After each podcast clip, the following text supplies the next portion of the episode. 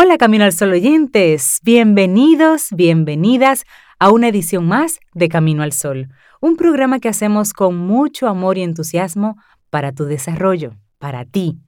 Atento, atenta, porque tenemos temas interesantes. Así arrancamos de inmediato. Iniciamos Camino al Sol. Estás escuchando Camino al Sol.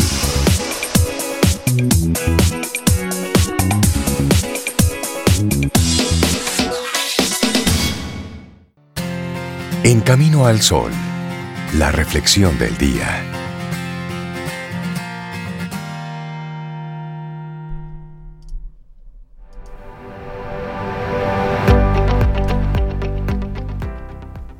Algunos se estima atrevido cuando con otros se compara. Algunos creo que hubo tan discretos que no acertaron a compararse sino a sí mismos. Miguel de Cervantes. Continuamos avanzando en este camino al sol. Hoy reflexionamos sobre el valor de la humildad. Soberbios, prepotentes, sabios por naturaleza. Creemos que nuestra forma de vivir es la que vale máscaras de la vida moderna que nos engañan y dificultan la posibilidad de seguir creciendo. Porque sí, porque creemos que tenemos la verdad absoluta por eso nuestro tema hoy es la humildad. Así es. Humildemente. Sí, mira, y, la gran mayoría, Rey, Cintia, estamos convencidos de que nuestra forma de ver la vida es la forma mm. de ver la vida. Y que quienes ven las cosas diferentes que nosotros están totalmente equivocados. De hecho, tenemos tendencia a rodearnos de personas que piensan exactamente como nosotros considerando que estas son las únicas cuerdas y sensatas, porque piensan como nosotros, pero sabemos de dónde viene nuestra visión de la vida. Realmente podemos decir que es nuestra. ¿O acaso la hemos, la hemos elegido libre y voluntariamente? Hmm, hay esas tres preguntitas para iniciar este día. Tres pequeñas preguntitas. Pequeñitas.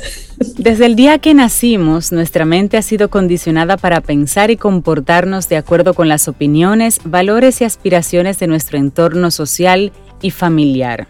¿Vamos respondiendo preguntas?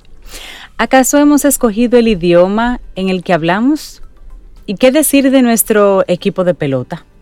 En función del país y del barrio en el que hayamos sido educados, ahora mismo nos identificamos con una cultura, una religión, una política, una profesión y una moda determinadas, igual que el resto de nuestros vecinos. ¿Cómo veríamos la vida si hubiésemos nacido en una aldea en Madagascar, en Samoa, en Noruega? Diferente, ¿no? Y entonces, ¿por qué nos aferramos a una identidad prestada, de segunda mano, tan aleatoria como el lugar en el que nacimos? ¿Por qué no cuestionamos nuestra forma de pensar? ¿Y qué consecuencias tiene este hecho sobre nuestra existencia? Preguntas de lunes. Bueno, y para responder a esta última pregunta tan solo hace falta que le demos una mirada a la sociedad. Vemos a seres humanos felices al volante de los vehículos en medio de un tapón, de un embotellamiento. Vemos a personas que se sienten en paz saliendo por la televisión o algún video. Vemos mucho amor en los campos de, de, fútbol o en las empresas. La ignorancia es el germen de la infelicidad. Y esta, la raíz desde la que florecen el resto de nuestros conflictos y perturbaciones. No existe ni un solo ser humano en el mundo que quiera sufrir de forma voluntaria. Las personas queremos ser felices, pero en general no tenemos ni idea de cómo lograrlo. Y dado que la mentira más común es la que nos contamos a nosotros mismos, en vez de cuestionar nuestro sistema de creencias e iniciar un proceso de cambio personal, la mayoría nos quedamos anclados en el victimismo, la indignación, la impotencia, o peor aún, en la resignación. Ay, sí, sí, sí, sí. Y muchos, muchos estamos perdidos en el arte de vivir plenamente ¿Y quién no lo está? Demasiada gente nos ha estado confundiendo durante demasiados años, presionándonos y convenciéndonos para que hagamos cosas que no nos conviene hacer, para tener cosas que no necesitamos tener. Observemos los resultados que estamos cosechando en las diferentes dimensiones de nuestra existencia y nos preguntemos, ¿qué vemos? Si nuestra vida carece de sentido, vamos a reconocerlo. No nos engañemos más si nos sentimos vacíos, vamos a asumirlo. Dejemos de mirar hacia el otro lado. El autoengaño es un déficit de honestidad y esta cualidad nos permite reconocer que nuestra vida está hecha un lío porque nosotros nos sentimos así en la vida. A menos que admitamos que tenemos un problema, nos será imposible solucionarlo. Lo único que conseguiremos será crear nuevos problemas y cada vez más sofisticados. Sí, y es que la honestidad puede resultar muy dolorosa al principio, Sobe, pero a medio plazo es muy liberadora. Nos permite afrontar la verdad acerca de quiénes somos y de cómo nos relacionamos con nuestro mundo interior. Así es como iniciamos el camino que nos conduce hacia nuestro bienestar emocional. Cultivar esta virtud provoca una serie de efectos terapéuticos. En primer lugar, disminuye el miedo a conocernos y a afrontar nuestro lado oscuro. También nos incapacita para seguir llevando una máscara con la que agradar a los demás y ser aceptados por nuestro entorno social y laboral. Bueno, pues a su vez esta cualidad nos impide seguir ocultando debajo de la alfombra nuestros conflictos emocionales. Así, nos da fortaleza para cuestionarnos, identificando la falsedad y las mentiras que pueden estar formando parte de nuestra vida. De pronto, perdemos el interés en justificarnos cada vez que alguien señala alguno de nuestros defectos y aumenta nuestra motivación para desarrollar nuestro potencial como seres humanos. En la medida que la honestidad se va integrando en nuestro ser, sentimos frecuentes episodios de alivio por no tener que fingir ser quien no somos a pesar del sufrimiento y el conflicto que vamos cosechando, en ocasiones nos cuesta mucho considerar que estamos equivocados. ¿Quién lo está? Así, solemos utilizar una serie de mecanismos de defensa para mantenernos en nuestra zona de comodidad. Entre estos destaca la arrogancia de creer que no tenemos nada que cuestionarnos, ni mucho menos algo que aprender. Así es como evitamos remover el sistema de creencias con el que hemos ido fabricando poco a poco nuestro falso concepto de identidad. Sí, lo que pasa también, Rey Cintia, es que lo mismo hacemos con la soberbia. Esa soberbia que nos lleva a sentirnos superiores cada vez que nos comparamos con alguien, poniendo de manifiesto nuestro complejo de inferioridad. De ahí surge la prepotencia con la que tratamos de demostrar que siempre tenemos la razón, pero también empleamos la vanidad haciendo ostentación de nuestros méritos, de nuestras virtudes y de nuestros logros. Eso sí, el gran generador de conflictos con otras personas se llama orgullo principalmente porque nos incapacita para reconocer y enmendar nuestros propios errores y pone de manifiesto una carencia de humildad. Etimológicamente, esta cualidad viene de humus, que significa tierra fértil. Es lo que nos permite adoptar una actitud abierta, flexible y receptiva para poder aprender aquello que todavía no sabemos. Y la humildad está relacionada con la aceptación de nuestros defectos, debilidades y limitaciones también. Nos predispone a cuestionar aquello que hasta ahora habíamos dado por cierto. En el caso de que además seamos vanidosos o prepotentes, nos inspira simplemente a mantener la boca cerrada y solo hablar de nuestros éxitos en caso de que nos pregunten. y deje ese discurso para cuando le pregunten. Y llegado el momento nos invita también a ser breves y no regodearnos en eso. Es cierto que nuestras cualidades forman parte de nosotros, pero no son nuestras. La paradoja de la humildad es que cuando se manifiesta, se, se corrompe, oigan esto, y desaparece la humildad, cuando se manifiesta, se corrompe y desaparece. La coletilla, en mi humilde opinión, que usamos todos no es más que nuestro orgullo disfrazado. La verdadera práctica de esta virtud no se predica, simplemente se practica. Ya. En caso de existir, son los demás quienes la ven. Ahí está el detalle, no eres tú mismo que lo dices. Ser sencillo entonces es el resultado de conocer nuestra verdadera esencia, más allá de nuestro ego, y es que solo cuando accedemos al núcleo de nuestro ser, sabemos que no somos lo que pensamos, decimos o hacemos, ni tampoco lo que tenemos o conseguimos. Esta es la razón por la que las personas humildes, en tanto que sabios, pasan desapercibidos. Es decir, que si usted inicia una expresión o una, una, una explicación de algo, y usted dice, en mi humilde, opinión. Ahí Hay un eguito, un eguito ahí disfrazado. Ayer vi una película, así rápidamente les comento, vi una película y una persona le decía a la otra, era como una, una reunión entre personas súper ricas y una le decía a la otra, no es sencillo, cuando tú vas a un lugar y miras a muchas personas, la persona más poderosa en esa sala es el que está vestido más humilde. Sí. Ubícalo. Y ya cerrando esta reflexión, en la medida que cultivamos la modestia, nos es cada vez más fácil aprender que las, eh, de las equivocaciones que cometemos, comprendiendo que los errores son necesarios para seguir creciendo y evolucionando.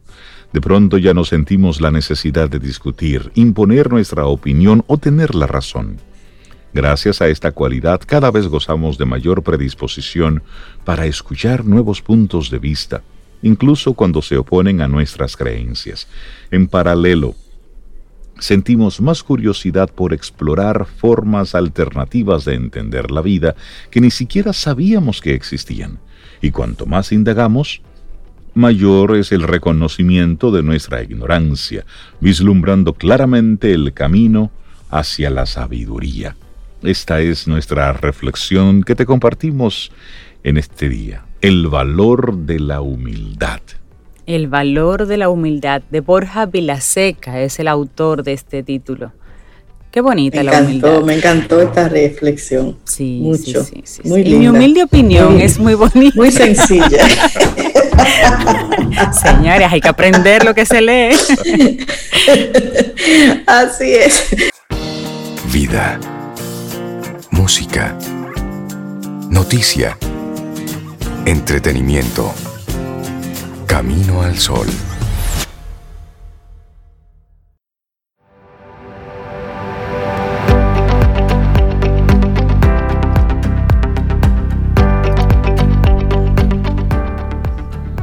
Los buenos modales tienen mucho que ver con las emociones.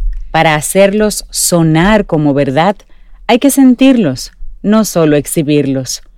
Amy Vanderbilt Continuamos aquí en Camino al Sol. Te recuerdo, caminoalsol.do. Esa es nuestra página web. Conecta con nosotros y durante todo el día vas a estar escuchando música, pero también muchos de los segmentos, mensajes, contenido que solo hemos preparado especialmente para ti, Camino al Sol oyente, los puedes consumir en caminoalsol.do. Y te recordamos nuestro número de WhatsApp Claro que sí, 849-785-1110. 849-785-1110. Y yo creo que ese es el número al que vamos a tener que comenzar a mandar los bluff. Las cosas que pasan fuera del aire, señores, ustedes no se lo imaginan. Por ahí pudiéramos compartir unas cuantas. Vayan anotándose, pónganse en esa lista. 849-785-1110. Sobre todo cuando hablamos con personas como nuestro próximo invitado, que es como un, como un LP. ¿Se acuerdan del LP? Tiene lado A y lado B. Sí, ay, ay, ay, un long play. Un long play, así es. Paulo Herrera Maluf, buenos días, bienvenido a Camino al Sol. ¿Cómo estás? Señores, buenos días. Qué alegría estar con ustedes, compartir con ustedes. Lo digo desde el fondo de mi corazón. Qué alegría. Qué alegría. Es mucho, Pablo. y desde luego también respetando eh, el dolor que todavía eh, eh, embarga a muchas familias nuestras. Por supuesto. Así es, por supuesto. Cuando siente el dolor, no, no queda mucho espacio para alegría, lamentablemente, pero creo que hay que buscarlo como una herramienta de supervivencia. Sí, sí.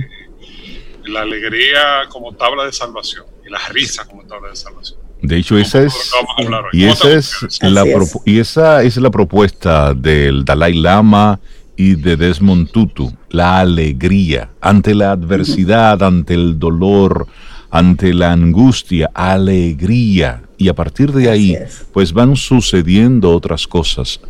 Suele, es muy duro decirlo, pero, pero es, una, es una realidad. Hoy, Paulo nos propone resistir. Así es. Así es. Y bueno, y, yo creo que ya comenzamos a hablar de cómo resistir, eh, que ese es uno de los temas, ¿no? Eh, resistir porque no queda de otra. Eh, esta es la guerra que le tocó a nuestra generación. Eso. Nosotros habíamos tenido muchísima suerte y no lo sabíamos. O sea, no, no, no, nunca supimos la suerte que tuvimos hasta el primero de marzo del 2020 como generaciones atención, porque no solamente desde el año 1960 hasta acá, eh, que, digamos, final de la dictadura, que son 60 años ya, hay varias generaciones. Eh, y todas hemos sido generaciones sin guerra en la República Dominicana. No estoy contando eh, los primeros años de los años 60, porque estábamos muy chiquitos, los que nacimos en los 60, yo nací después del 65, pero el que nació en el año 61 tendrá alguna memoria de, de, esa guerra, que fue un episodio terrible, Sí.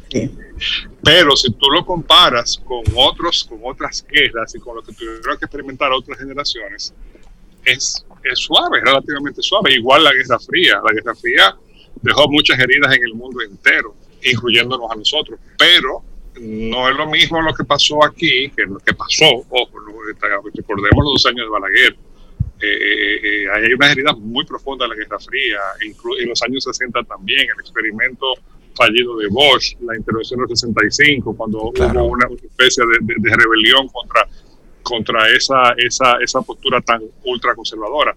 Pero no, eso pasó y, nos costó. Y hay quien perdió su familia. No quiero, ah, yo insisto mucho en no trivializar eso, porque no, no quiero poner blanco negro esto para que, el, mensaje no se pierda, sino que hay muchos matices. Pero eso no se compara, por ejemplo, con lo que pasó en Camboya, en Chile, para, para hablar de uno de cada bando. O sea, eh, eh, eh, en Indonesia, que también fue una especie de matanza de derechas, en Vietnam. O sea, estamos hablando de, de, de cosas tremendas. Y nosotros hemos tenido suerte no lo sabíamos. Esta es nuestra guerra y como tal la tenemos que asumir. Por supuesto. Y quién, en una guerra muy rara, muy particular. Eh, ¿Y quién gana? El que llega vivo. Exacto. Perdón, vamos, vamos. Gana el que llega vivo y cuerdo. Y cuerdo. Sí. Que, quiero hablar de eso también, porque es un asunto que ya se están viendo muchos efectos comprensibles por demás en, la salud mental y emocional de muchos de nosotros, de estos señores, ya son cinco meses y pico. Bueno, y ya lo estaba proponiendo, o lo decía Bill Gates, y lo compartíamos más temprano en el programa. Los países ricos estarán saliendo de esto para el finales del 2021 y nosotros, el resto, para finales del 2022. Esa es la proyección que hace Bill Gates a propósito de los grandes avances de la tecnología. Y hoy, si nada cambia, si nada empeora. Sí, bueno, eh, ahí eh, de verdad eh, hay que, eh, yo creo que Bill Gates es una eh, opinión calificada, pero también quiero decir que es una opinión. Exacto. Porque la verdad es que nadie sabe. No, no, no. Nadie sabe, no lo sabemos. entonces, es un poco el mensaje. resistir en términos, primero, materiales, bueno, primero biológico. Eso es lo primero. Biológico, eso es eh, tratar de hacer lo posible por llegar vivos. Y eso es con el corazón latiendo y los pulmones respirando. Y no hay garantías, ojo, eh, ojo, que también entendamos eso, o sea, eh, es minimizar los riesgos, pero los riesgos no se eliminan Exacto. Y esa conciencia tenemos que tenerlo. y hay que seguir minimizando, ser conscientes del peligro y no bajar la guardia a la medida de lo posible, porque el problema es que uno se va acostumbrando. De hecho, eso es parte del tema. Eso, eso, eso lo trae las guerras también. Eso, es un paralelismo interesante con las guerras. De repente, eh, el sábado se anunciaron que fallecieron 21 personas, sábado pasado, y eso parece menos que un par de días antes que murieron 30. Tú dices, ay, pero mira, menos mal que nada más murieron 21, pero, pero ¿cómo es posible? Eh, eh, pero así es que funciona la mente. Entonces, sí, es inevitable que nos acostumbremos a la guerra, es incluso hasta, hasta cierto punto es un mecanismo de defensa, porque también nuestra mente necesita protegerse del horror. Claro. Pero que eso no nos lleve a bajar la guardia. Eso. Eso, o sea, que, que, lo horroroso no se llegue a convertir en rutina en nuestra mente. Que mantengamos la capacidad de asombro primero y la capacidad de tener ese miedo, respeto al peligro que nos acecha. Pablo, y en esa la son los tiros, aquí son así, aquí es el virus. Y en esa misma línea que tú vas planteando, resistir significa o no necesariamente significa estar eh, inactivos. No, para nada. Porque la vida sigue. La vida continúa. De alguna manera el año escolar va a comenzar para hablar eh, de, de, algo muy actual de esta semana. Y la que todo, algo respecto de lo que hay todavía mucha incertidumbre. Eh, claro, hay que buscar la manera. ¿En condiciones ideales? No. Con problemas, sí. Sí, muchos. Incertidumbres todas todas, pero hay, hay, que seguir, hay que continuar. Y eso pasa, eso sigue con la alimentación, con el trabajo, con, con los servicios, con la logística. Hay que, hay que seguir llevando y trayendo cosas. ¿eh? Hay, que, hay, que, hay, que, hay que seguir haciendo cosas. Eh, y, no, no es asunto de la movilidad, pero sí consciente del peligro. Y es importante esa parte de, de que lo horroroso no se convierte en rutina, eh, en la medida de lo posible. Está primero ese aspecto, el aspecto biológico. El segundo es el aspecto material. Y cuando hablo de material y no financiero, fíjate, material y no financiero, porque de repente lo financiero tiene una importancia muy relativa y lo que toma primacía es lo material. ¿eh? Es decir, por ejemplo, por poner un caso también con el tema de la tormenta Laura y de las personas que se vieron afectadas. Eh, fíjense que la, que la, asistencia llega en forma de, de materiales, de cosas materiales. Va a decir, mira, eh, incluso me llamó la atención que mencionaba la cantidad de sábanas que iban a repartir. ¿Eh? Claro, porque es eso, o sea, tú, sales a una persona que está damnificada y tú le das dinero, tal vez resuelve, pero, pero, pero mientras tanto lo que necesita es atender su necesidad material. No es que la economía basada en el dinero va a desaparecer ni que gestión de los tiempos, no. Pero ahora es más importante pensar en términos de recursos, o sea, de materiales, que son los que de verdad nos sostienen. Alimentación, electricidad, el poco combustible, que necesitamos algunos que lo estamos moviendo mucho menos. ¿eh? E incluso pudiéramos eh, optar por movernos aún menos. Y eso, que los materiales a propósito de palabra ciudadeña, etericarlo. etericarlo hasta que, llegue al final. Y si se acaba en el camino, etericarlo más, porque no hay de otra. Y luego queda el otro aspecto, que es el, para mí el más importante de todos, que es el mental y el emocional. ¿Eh? Eh, y eso lo hemos hablado la última vez que conversamos eh, que hay que buscar esa, esa resistencia, hay que permitir que la mente respire, hay que alimentarse emocionalmente, mentalmente, como en las guerras, con la mínima cosa. Sea, con la mínima cosa. Estoy pensando, por ejemplo, en esas películas de guerra que uno ve, que de repente un soldado se encuentra con una barra de chocolate. Y eso es el manjar. claro. y, la, y, la, larga, y la va comiendo de un, un, pedacito cada día, eh, para sentir ese, primero la alimentación, pero también el gran pequeño lujo que es tener una barra de chocolate cuando donde donde por eso por poner un ejemplo. Claro. No, y casos extremos Pablo como que se hizo una película de aquel accidente de hace varios años eh, en Chile donde un avión cayó en, en, las montañas y casos extremos tuvieron que comer carne humana para poder sobrevivir. y, eso ha pasado con náufragos ha pasado con exacto. Eh, sí y bueno no estamos ahí todavía. Yo me refiero, estoy hablando del tema eh, emocional, mental, eh, eh, incluyendo, o sea, eso lo que hay que tericar en el, en el tema mental, de tericar, en el tema mental y emocional, la paciencia. La paciencia para comprender que no somos de palo. Esto me afecta a mí, a ti, aunque yo me vea aquí muy sonriente que, y, de, verdad siento alegría de estar aquí, esto no es verdad que no me está afectando, me está afectando tremendamente. A mí me afecta de una manera a cada uno de ustedes lo afecta de otra manera, a cada una de las personas que tengo alrededor, a mis hijos, a la mamá de mis hijos, a mis compañeros de trabajo, a mis estudiantes, a cada uno de ellos lo afecta de una manera diferente. Tú sabes que... Comprenderlo. Claro, y a propósito de la palabra como tal, resistir. Si nosotros vemos lo que está sucediendo en muchos casos, hay personas que simplemente no han resistido, han soltado todo y han se han expuesto, porque total, si nos va a dar a prácticamente todos, que me dé eso y ya, quiero salir de esto. Pero ojo, con esa actitud, porque, que, y, eso es importante que también lo, podamos conversar, como cuando tú ya no resistes más, porque el agobio, y estás cansado, no, no resistes la, la cuarentena o el, o el o el estar más tiempo eh, aislado, o vivir en este agobio, en esta incertidumbre, o que tienes mucho tiempo que no ves físicamente a la gente que tú quieres y no le, no le has podido dar un abrazo. Y cuando ya tú sueltas porque no resistes, y este es un momento de resistir, entonces nos exponemos. Y todo el tiempo que pasó, pues no habrá valido la pena, porque ya soltamos la toalla. Y eso que dice es muy cierto, y, eso, y hasta eso hasta bien hay que comprenderlo. ¿Soy yo mejor ahora? Sí, sí, sí, sí, sí, escuchamos que mejor. un poco lejos.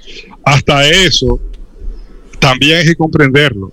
Eh, eh, eh, porque eso que tú dices le pasa a cualquiera.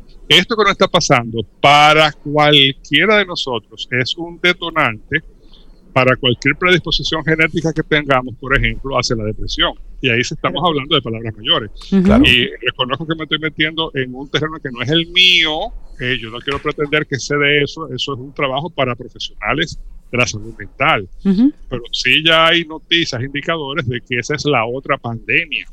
Y de hecho, Pablo, hoy, hoy sale en el periódico una noticia del nuevo ministro de Salud haciendo la sugerencia de que la necesidad de contratar psicólogos para lidiar con, la, con estos estados de ánimo en esta pandemia. Por lo tanto, para resistir, que volvemos al tema central de hoy, lo comunitario, sentir el apoyo de otros, tratar de evitar eh, la soledad, y no solamente la soledad física, sino la soledad frente a los problemas.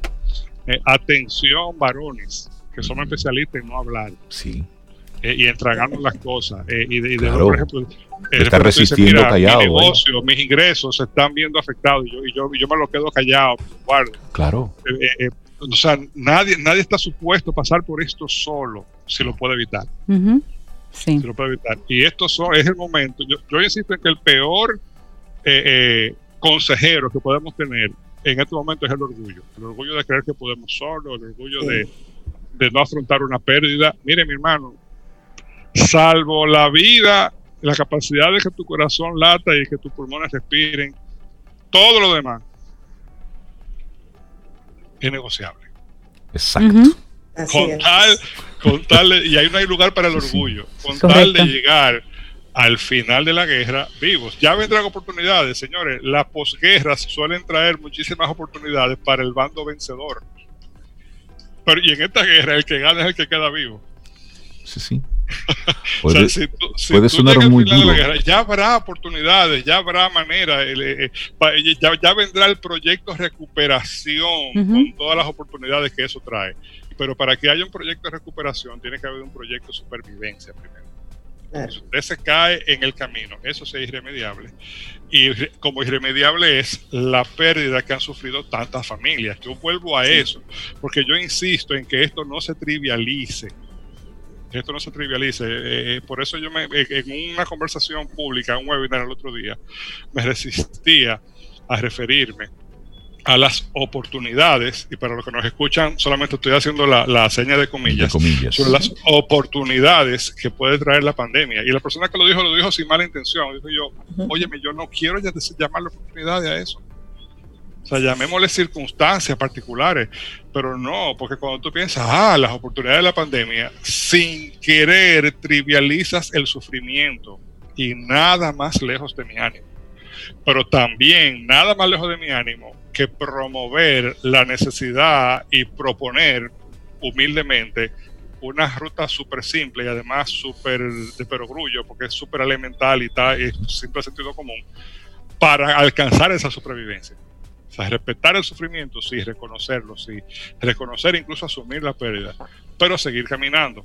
Seguir caminando. Eh, esa parte de, sentirse acompañado, sentirse eh, eh, e incluso acompañado en la pérdida de soltar. Fíjense bien, es una, incluso es una pérdida. Soltar una expectativa es una pérdida. Así es. Lo que se planificó a principio de año ya no es. Punto. Entonces hay que vivir con eso. La idea que yo tengo de lo que es mi éxito es una expectativa. Eso puede ser que, lo tengas que soltar para retomarlo después. Suéltalo y no pasa nada suéltale, no pasa nada. Y atención, en este momento de limpieza de filtro que hay en el Estado, limpieza de filtro es cuando, cuando, el flujo como que de repente cambia, cambia de sentido, y ahora al revés. Hay un gran grupo, un número, altísimo número de personas que salen y altísimo número de personas que entran.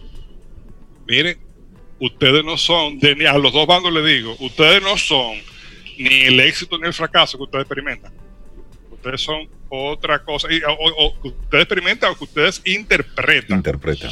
Porque eso es, es una interpretación. Totalmente. Entonces, ojo con eso. O sea, ni te creas. O sea, la pérdida asimile, la asimila, la reconoce, la, pero tú no eres la pérdida. Pero tú tampoco eres la ganancia. Eh, no se te olvide eso. No se te olvide que, eh, entonces, nada, eh, eh, es eso, ese es el mensaje, resistir, resistir, resistir. La vida tiene lado A y lado B. Todo depende del lado que a ti te toque participar. Y, para cerrar con, con este comentario que nos hace hoy Paulo, pues una camino al sol oyente nos dice, en consonancia con Paulo y ustedes, un consejo para la alegría y la risa, y es escuchar a tres patines Todavía lo ponen aquí a tres patines, creo que como al mediodía. Bueno, pues encuéntrelo por ahí.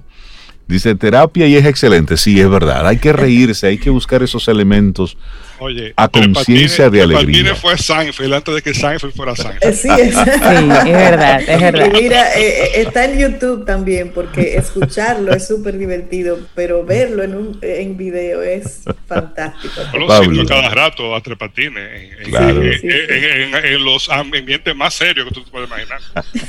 Pablo Herrera Malú, muchísimas gracias por acompañarnos hoy y proponer ese tema. Vida música, noticia, entretenimiento. Camino al sol.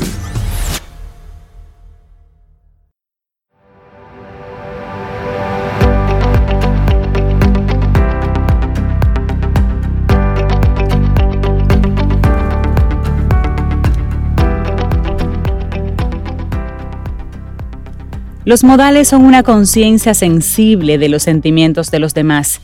Si usted tiene esa conciencia, tiene buenos modales, no importa qué tenedor use. Emily Post. Ay, sí, porque a veces no se trata ¿eh? de, del tenedor y la finura. Cuchillo, tal tenedor, es la forma. Es la, forma, Es, es ese día a día, tener maneras, tener formas con los demás, contigo, con los demás también. Seguimos avanzando en este camino al sol. Le damos los buenos días, la bienvenida a María Ten para que hablemos del proceso de ventas digital, cómo esto se va creando día a día. Hola María, ¿cómo estás? Buenos días, María. Hola, buen día. ¿Cómo estás? ¿Qué tal? Muy bien, ¿y tú? Bien. Aquí con, con los del vecino. Ah, sí, sí. Ah, sí. No te preocupes. Eso también es parte de la normalidad ahora. Yo, sugiero que nos tomemos todos una foto con nuestras mascotas porque ellas participan de Camino Y hagamos las paces con eso. Ya, listo. Todos nuestros Camino al Sol oyentes saben que estamos transmitiendo desde nuestras casas. Y ahí pueden ocurrir muchísimas cosas. Exactamente. Claro, y bueno, con María Aten hemos estado agotando en todo este tiempo temas que son de primera mano para aquel que de 0 a 100 ha tenido que rápido irse al mundo digital, a gestionar su marca, a gestionar ventas. María, ¿cómo, ¿cómo hacemos este proceso de ventas digital? Mire, y, me encantó el tema porque dice que se crea día a día. Y es, y es la realidad de lo que estamos viviendo. Nada de lo que planificamos a principio de año, a final del año pasado, se está dando como lo planificamos. Así Entonces, al final, todos los negocios, todas las personas que hacen este tipo de, comercialización han tenido que adaptarse. Y esto también va cambiando tanto o, o, nos va mostrando tantas cosas nuevas que nos obliga a entender que todos los días yo tengo que cambiar. Todos los días yo tengo que buscar una nueva alternativa, todos los días yo tengo que buscar la forma de conectar mejor con mi audiencia y de tratar de lograr mis, mis objetivos. Entonces el proceso de ventas realmente se crea día a día. Yo tengo tres preguntas, que cada pregunta tiene diferentes eh, temas que entiendo que nos van a ayudar a entender cómo podemos crear ese proceso de ventas día a día. Excelente. Excelente. La pregunta número uno es cuáles son los nuevos comportamientos del consumidor. Ah, pero y lo hemos visto. Eso tiene muchas aristas, porque de acuerdo a la industria ha ido cambiando el consumidor. Totalmente. Hay que ver el contexto en el que estamos. Estamos desde la casa, la mayoría de la gente que no está yendo a trabajar a la oficina. Tenemos más tiempo, pero menos deseo de perder el tiempo tenemos un consumo de pantalla impresionante, tenemos muchas plataformas, mucho contenido, muchas cosas que están pasando eh, a la vez. Entonces es importante que podamos entender cómo nosotros como empresa tenemos que estar presente en esos diferentes momentos, que ya son totalmente diferentes a los otros momentos que teníamos antes. Son momentos momentos. Son momentos que, van cambiando nuestro, nuestro comportamiento como seres humanos, van cambiando nuestra forma de conectar, van cambiando la forma en la que nosotros buscamos y accedemos a la información. Entonces es importante que la empresa que esté tratando de tener un proceso de ventas esté presente ahí, de la manera correcta. Hablo también de, de, un tema delimitante de tiempo, que lo estamos viviendo mucho aquí en República Dominicana que tenemos toque de queda. O sea, tengo menos horas para hacer lo mismo o más que lo que hacía antes. Y con un componente adicional que es el estrés que me genera estar en la calle. Sí. Óyeme, sí. yo tenía Dilo duro. semanas, meses que no salía.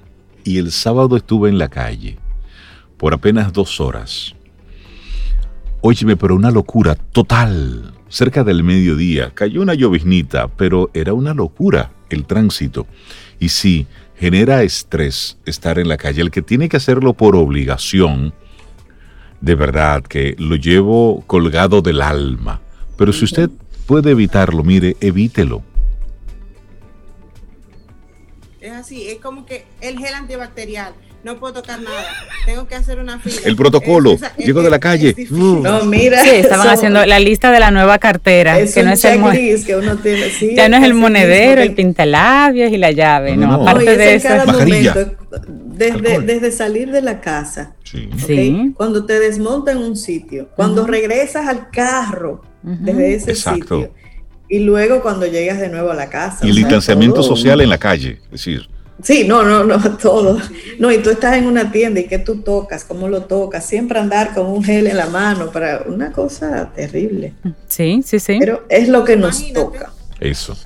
Los negocios que tienen mentalidad de 8 a 5, que no adaptan su servicio, que no flexibilizan su servicio, que siguen diciendo que no dan precio públicamente, que siguen diciendo que si tú no miras la tienda no te lo puedo, no te lo puedes llevar. Entonces al final es un problema. O oh, sí, pero a mí hace unos días una empresa me, me yo llamé a la empresa para solicitar una copia de una factura.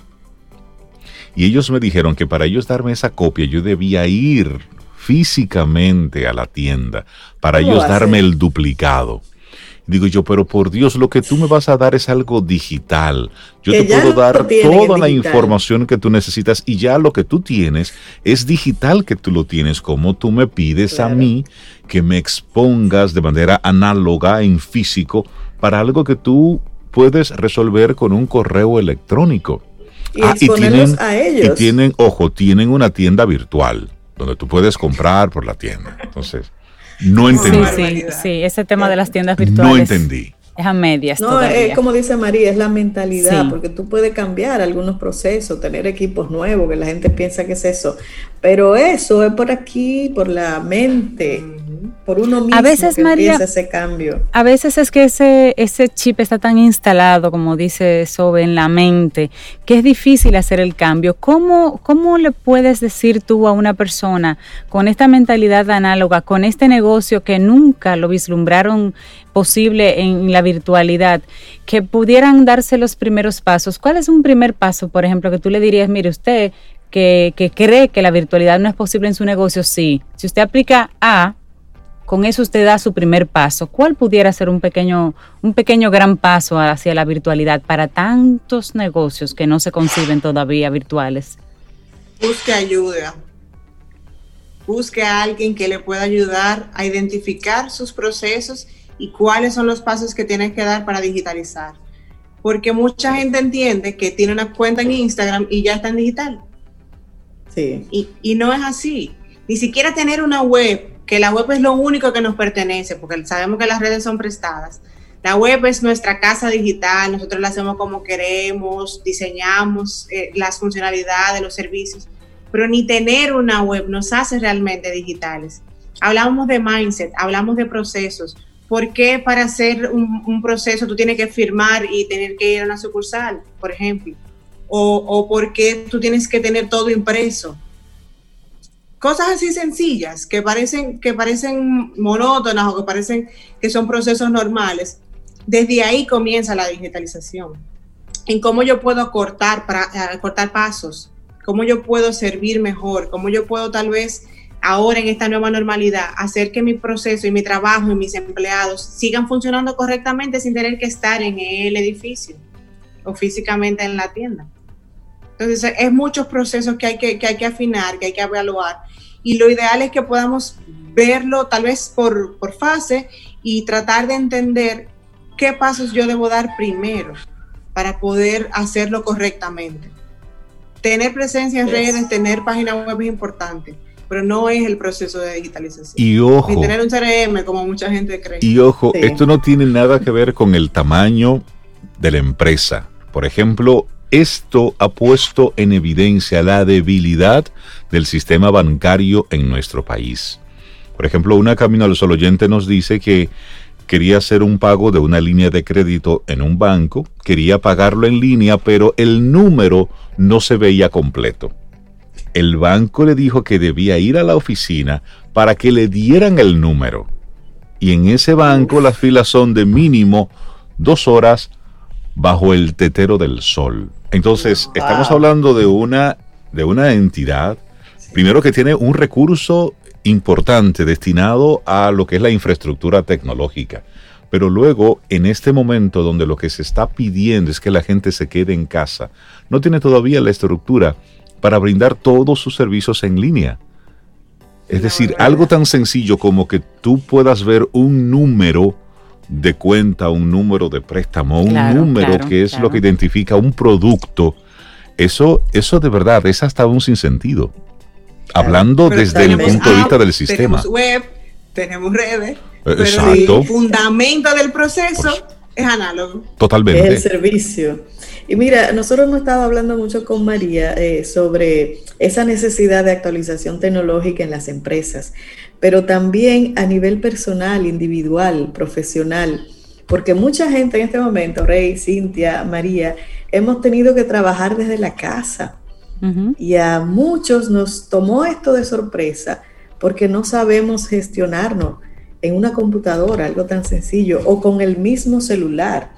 Entonces también esa actualización, esa transformación digital de pensamiento y de acciones aplica a nivel individual. Totalmente. Señores, mis padres usan Zoom todos los días y hacen Instagram Live y todo, o sea, se han modernizado. Y todo el mundo se ha encontrado con el mismo reto. Sí. Y es una realidad. Es como, es como yo, en vez de que me dé miedo, busco la forma de aprender. Señores, mi mamá manda stickers por WhatsApp. Eso para mí ha sido una revolución. oh. Pues mira, te voy a mandar varios stickers porque mi familia Hablar con mi mamá, no, pero es una cosa grande. Yo, les mandé uno ayer, ¿le gustó ese? De la parejita. Sí, sí, sí, sí. Pero para que veas, eh, eh, eh, como, decía, como decía María, es un asunto de moverte, si lo que hay ahora mismo es esto y yo necesito mantener un contacto con cliente, con amigos, con familia, con el mundo exterior por una vía que ahora no es presencial, ubico cuál es la vía que mejor conecta conmigo y la uso y aprendo a usarla. Totalmente. Y la capacidad de tener una conversación completa en stickers. Eso, es increíble. Y es para que veamos hacia dónde va todo esto. Y el mundo digital va, todo esto va hacia más, nos guste o no, esto no lo para nadie. Ahora, el primer cambio debe darse precisamente en nuestra mente, porque si no, entonces es como el uso que le dábamos en el colegio a una calculadora científica tenía 300 botones y tú solamente la utilizabas para multiplicar, sumar, dividir y restar. Y eso es lo que está pasando con la tecnología. Todas esas funcionalidades están ahí, pero solamente decimos, mira, y tiene esto, y hace lo otro. Sí, pero ¿qué tú haces con todo eso? Y es lo que está sucediendo con muchas de las empresas, María, que tienen, están pagando por una tecnología de la cual están utilizando apenas un 20, un 25%. Y es el gran reto que tenemos por delante. Con, la segunda pregunta, que es cómo puedes adoptar lo que ofreces. Yo he visto algo tan básico como la información del horario y la información de productos y características y servicios que públicamente están erróneas. Tú, tú te vas a un supermercado en Instagram para ver el horario y tú ves que tiene en la biografía un horario, en el post un horario, en lo destacado de las historias, otro horario. ¿Qué información tú le estás dando al cliente? Y vas y está cerrado. Exacto, Porque ese no era el horario de verdad. y, pasa ahora, porque me pasó como rey, yo tenía mucho que no salía y tuve que salir a hacer varias diligencias. ¿Qué es lo primero que yo hice? Buscar los horarios de los sitios donde yo iba a ir. Claro. Y como dice María, en algunos no estaba actualizado, porque ahora uno tiene que salir totalmente planificado para tú sabes, maximizar el tiempo y minimizar el riesgo. O como me pasó el sábado a una tienda, a un, a un lugar que fui, a un, un lugar de servicio, donde estaba muy bien señalizada la ruta de la fila. Pero una vez tú hacías la fila con todo el distanciamiento social, todo muy bien organizado, cuando te tocaba el momento de ir a solicitar el servicio, habían unos cuatro o cinco personas eh, hábiles para atender. Entonces, los guachi hacían que tú, para acelerar la fila, te acercaras a la caja que todavía estaba atendiendo dos o tres personas. Entonces, el distanciamiento social que tú habías logrado en la fila se rompía totalmente cuando te obligaban a aglomerarte con otras personas. Ustedes supieron que en ese momento yo no me pude quedar callado. O sea, venimos cuidándonos todo el tiempo y ya cuando vamos a usar el servicio, me aglomeras ahí. Y la respuesta de el guachi fue, lo que pasa es que al jefe no le gusta que haya mucha gente aquí porque si vienen las cámaras y ven mucha gente aglomerada y yo, ah, pero que ustedes están pensando es en la fotografía, en, lo que pueda hacer y en que el jefe no se moleste. Pues mire, eh. esto se trata de su salud y de la mía. Y eso es lo importante de cómo las empresas tienen que dar un mensaje claro. Y lo más importante ahí es ser coherente. Usted como cabeza de una empresa, como líder de una institución, usted tiene que, eh, por supuesto, practicar con el ejemplo, pero lo más importante es que su recurso humano entienda que usted, usted está involucrado con el proceso de manera responsable, no de manera cosmética, porque el coronavirus no es algo cosmético, es una realidad. Y la gente sí se puede enfermar cuando va a su tienda, y sí, la gente se puede contagiar cuando va y utiliza tus servicios. Entonces, esto no es relajo. Y aquí es importante que las empresas, aquellas que han estado reclamando la apertura, la dinámica de toda la parte económica, entiendan que esto no es cosmético, que esto se trata de la salud, que esto es lo más importante. Y si al final tu cliente se muere, no tendrás clientes para que te compren. Sentido común. María. y es un mindset que el consumidor tiene. La salud es prioridad. O sea, para el cliente, su salud, su seguridad es prioridad. Y tú como tienda, tanto en digital como en offline, Por supuesto. tienes que garantizar que eso va a ser así para ti también debe ser una prioridad. Claro, claro. María, Tenemos una pregunta adicional, María. Tres. Sí, son tres. La última es cómo puedes cambiar tu estrategia de marketing en este, en este momento. Y lo voy a resumir todo con habla con tu cliente, pregúntale qué valora, qué quiere, qué necesita, cómo quiere que tú lo sirvas y adapta tu negocio en pos de lo que te dice el cliente. Porque él es el que importa, no eres tú, no es lo que tú te vas a ganar, no es tu dinero, es cómo servimos al cliente mejor, más efectivo, más eficiente. Eso es. Así es. María, te robé unos minutitos, me disculpas, pero es que encontré, me diste pie para poder lanzar ese comentario. Que tengas un día preciosísimo. La gente que quiera conectar, con, conectar contigo para que tú los guíes en ese proceso de la, de la venta, ¿cómo conectan con María Ten? Pueden escribirme a yo soy arroba mariatenm.com o seguirme en redes sociales como yo soy María Ten. Buenísimo. Un abrazo María y gracias por tu tema. El proceso de ventas digital se crea día a día. Hable, pregunte, averigüe y, entonces sirva. Y dése la oportunidad de aprender, sino de actualizarse. O sea, no hay de otra. No, hay, de, otra. ahora mismo, no hay de otra. Seguimos con música, Sobe.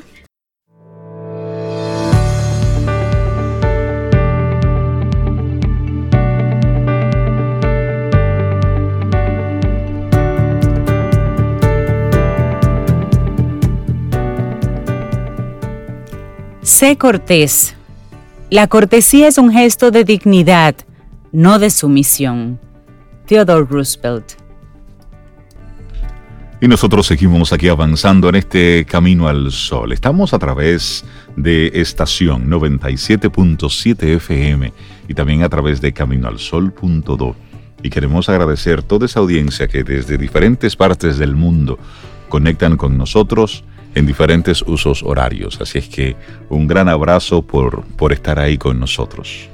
Y hay una persona que es muy especial, que está con nosotros en Camino al Sol desde el primer día de nuestro programa, hace ocho años. Y por la misma confianza, pues hay Camino a los Sol oyentes que lo escuchan, nosotros lo mencionamos con, con cierta frecuencia, pero hemos olvidado, y para que también reconecte un poquitito aquel que no lo conoce, de quién se trata. Su nombre es Carlos Yunen. Y antes de nosotros darle paso a que converse con nosotros un nuevo segmento que vamos a estar tocando con él sobre el liderazgo empresarial y todos los temas vinculados al mundo empresarial. Que es su expertise. Claro, nos gustaría compartir, por lo menos brevemente, sobre Cintia, el perfil profesional de Carlos Yunen. Estratega de negocios, ingeniero organizacional, cofundador y, director ejecutivo del Centro Gerencial Meta, socio director de su división de consultoría empresarial desde el año 1997, especializándose en los temas de pensamiento estratégico, transformación estratégica de organizaciones y desarrollo de líderes. Para empezar. para empezar nada más. Además, posee un título de Ingeniería de Sistemas y Computación de la Pontificia Universidad Católica Madre y Maestra. Suma cum laude, porque eso no es como Reinaldo, yo, no, no, él es suma. Y ustedes fueron que chepa cum laude. suma dificultad. Ah, suma dificultad, pero él es suma cum laude. Además tiene maestrías en ciencias de la computación, en ciencias de la información y bibliotecología. Y eso, todo eso oh. bajo el programa de becas de la Fulbright en la Syracuse University. Eso no es cualquier cosa. También es egresado del máster de habilidades directivas con PNL, ya ustedes saben, con Colinde de México, Centro Gerencial Meta de la República Dominicana. Pero lo más importante de todo, de todo eso que dijeron, es que le suma con un lado de colaborador de Camino al Sol casi desde el día cero. Eso es así, eso es así. Y bueno, Carlos es, es autor, ha escrito ya varios títulos, también ha sido co-creador de la innovadora herramienta APM, que es un acelerador de procesos mentales. Bueno, y es un amante de, del arte, es un artista del lente, fotógrafo, ha hecho exposiciones, es decir, quien nos acompaña y nosotros con mucha ligereza lo llamamos, eh, nuestro amigo Carlos, saludos por allá.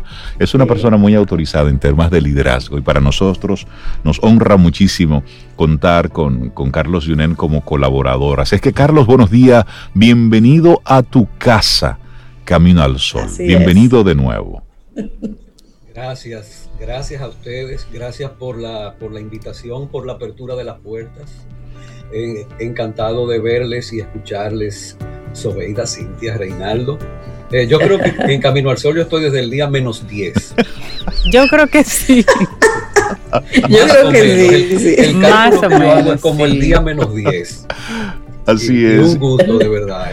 Bueno, para nosotros ha sido un, gusto también, un honor tenerte desde el día uno a ti y a Rosario, Rosario Arostegui, que ahora comparte con nosotros los jueves, que se quedó con tu espacio, Carlos. Entonces, pero no importa, aquí tenemos el espacio de Carlos los lunes ahora.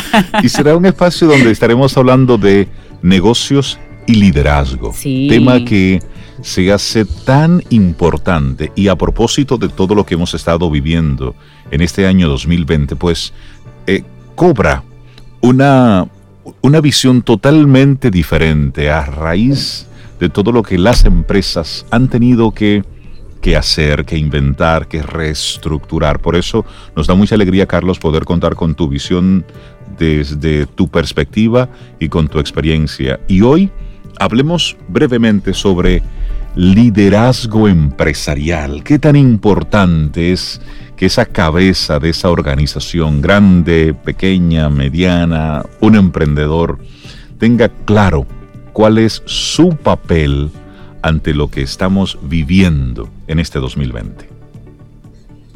Bien, interesantísimo el tema porque precisamente eh, con todos los cambios repentinos, porque la cosa cambió de repente, radicalmente, así sin avisar, y todos los modelos que tú tenías se fueron al piso. De repente tú te encuentras con que o y algunas personas que dicen, sí, pero mi empresa puede seguir siendo la misma, haciendo lo mismo, sí, pero tus clientes, tus proveedores, tus canales probablemente, no. Entonces, de una u otra forma, más directa, más indirecta, tu modelo cambió. El tema está en que para verte como el líder de esa empresa y pensar en tu empresa como empresa líder, tienes que plantearte no mirar atrás a revisar el modelo que cambió, porque como dije, se fue al piso, ya no tiene sentido. Ya, ya pasó. Dile adiós. La pregunta ahora es, ¿cuál es el nuevo modelo? Entonces, lo primero que tiene que pensar ese líder, ese emprendedor, ese directivo de una empresa grande, ese líder de una empresa mediana, pequeña, joven, es cuál es el modelo. Exacto. ¿Qué fue lo que pasó? Y para eso tiene que comprender no solamente al cliente, tiene que ver todo el sistema que está interconectado, desde sus proveedores, la logística, los sistemas de pago, los sistemas financieros, eh, pasando por supuesto por sus propias operaciones, sean de producción, sean de servicio, de comercialización, de intermediación, de lo que sea, hasta llegar al cliente final. Pero no solamente hasta llegar al cliente final y pensar en entregué y me fui, sino pensar en el cliente final, en el impacto que mi producto o servicio tiene, en el uso y la forma de uso de ese producto o servicio y lo que sucede después. Y todo esto entonces articulado, integrado sobre la base de la tecnología. Y ahí me gustaría hacerte otra, otra pregunta, Carlos, porque lo que tú estás planteando, sí. Borrón y cuenta nueva. Por lo menos estamos en una cuenta nueva y que el borrón y lo que sucedió nos sirva de experiencia, porque ese tipo de liderazgo donde tú tenías a tu equipo eh, apenas a dos o tres pasos de tu, de tu oficina, o que tú podías tener esa conversación rápida y directa con ese colaborador, o había unos horarios definidos, o había una dinámica de reuniones y todo eso, eso cambia. Entonces los nuevos tiempos requieren de unas habilidades nuevas. ¿Cuáles desde tu perspectiva son esas nuevas habilidades que debe, debe desarrollar ese, ese líder de hoy día? Bueno, definitivamente eh, vamos a ver dos tipos de habilidades. En primer lugar, necesita un grupo de habilidades del lado técnico, el uso de la tecnología, del lado, digamos, de la gestión, tiene que aprender a estructurar su tiempo de otra forma, tiene que manejar, y esto parecería trivial, pero no lo es, el manejo del tiempo, el manejo de la agenda, el manejo del plan. Ahora bien, hay otra, otro grupo que es mucho más importante, que es la vinculación, la interacción, la comunicación con la gente. Porque lo que estamos hablando ahora es que con todas estas situaciones y circunstancias, la verdadera transformación digital es el habilitador de ese tinglado de actividades de negocio por un lado, pero también de la vinculación de la gente. Pero esto va a funcionar únicamente si hemos creado un ambiente de trabajo fundamentado en la confianza. Y eso es mutuo, eso es mutuo, porque por una parte es yo como líder fomentar esa integración, esa vinculación de mis colaboradores, colaboradoras, el equipo de trabajo en base a la confianza. Yo dar confianza, yo ser confiable, pero de allá para acá, claro, también se requiere lo mismo. Yo tengo que sentir que mi gente es confiable. Claro. Sabes que te, escucho hablar y, recuerdo las, las palabras de Margaret Heffernan. Ella fue CEO de cinco compañías y es, y es también profesora de gestión en una universidad de Inglaterra. Y ella decía, la principal lección que nos ha dejado esto del, del COVID es que nos recuerda que, primero, la vida es incierta. Y segundo, que si esperamos a la certidumbre, llegaremos siempre tarde.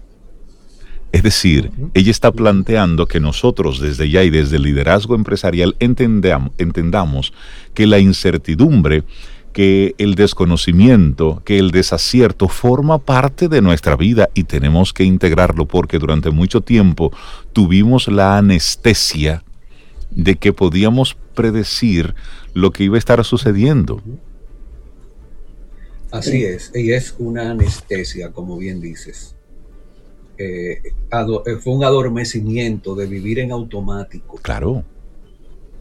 Eh, incluso en el, en el ámbito del liderazgo de ese líder de arriba, para llamarlo de alguna forma, de arriba, ese emprendedor o ese empresario o ese directivo ese adormecimiento llevó a dar por sentado la relación, la fidelidad, sí. el mecanismo de trabajo, dar por sentado que todo estaba bien y que lo estábamos haciendo bien y entrar en una rutina en los procesos de pensamiento, de pensamiento estratégico, de planificación, donde un ejercicio de planificación muchas veces se convertía en una revisión de lo que ya teníamos y un par de ajustes, no de realmente lo que debe ser un proceso de pensamiento estratégico, de replantear las cosas sobre la base de la visión de una nueva realidad que quiero crear continuamente, porque eso se va moviendo en el Exacto. tiempo. Entonces ahora de repente la circunstancia te obligó a hacer esto. Si es que te diste cuenta, si es que te diste cuenta, yo espero que sí. Sí, es la realidad. hay personas que, no se dio están cuenta, ¿eh? Hay que no se dio cuenta. Perdón. Sí, que hay personas que están viviendo como que no está ocurriendo nada, que no está sucediendo nada. Y que las cosas no han cambiado y que el modelo no ha cambiado. Entonces, si quieres ser líder, tiene que empezar por ahí. ¿A, dónde voy a llevar esta empresa, este negocio grande, pequeño, mediano, joven, más viejo? Eh, ¿A dónde lo voy a llevar? ¿Cuál es el nuevo modelo? ¿En qué lo voy a transformar? ¿Para quién con qué?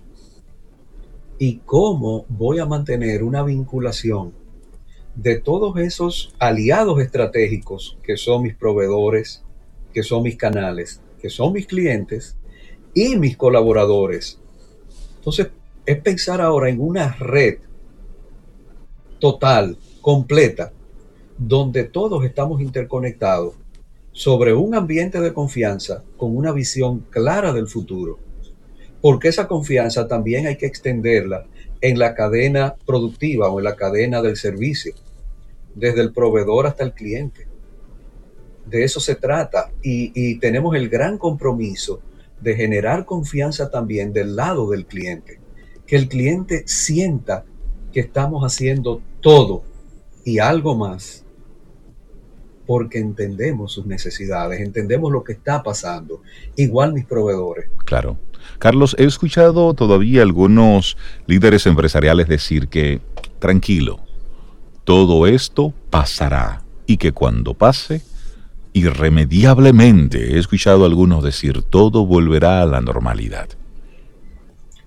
Siempre las cosas vuelven a la normalidad, solo que no vuelven a la misma normalidad. Exacto.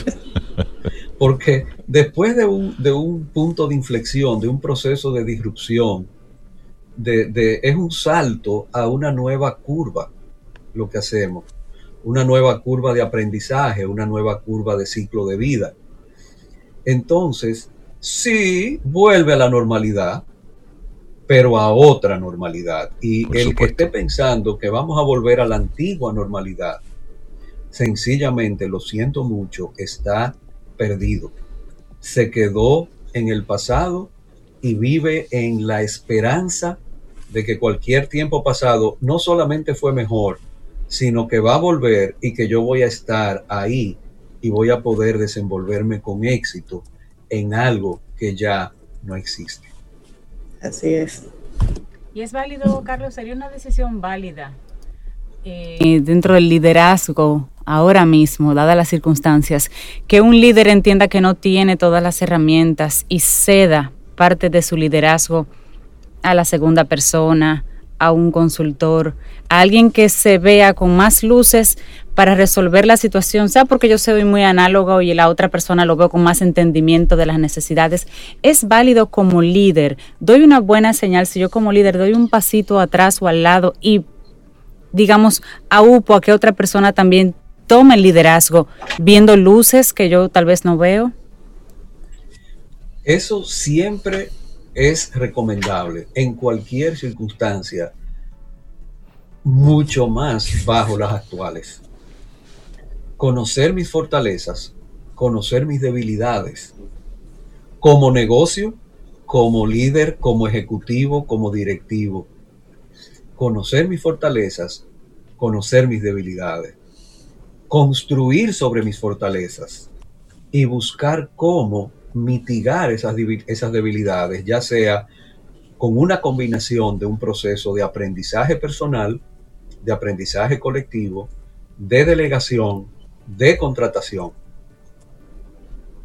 Porque lo que estamos buscando es tener la zapata de fortalezas y los pilares de fortalezas que van a sostener lo que vamos a hacer. Y como todo está cambiando y por lo tanto vamos a estar haciendo cosas distintas y o de manera distinta, se vale comprender, se vale comprender que el conjunto de fortalezas, el conjunto de pilares para sustentar esas actividades distintas o que se van a hacer de forma distinta, va a cambiar.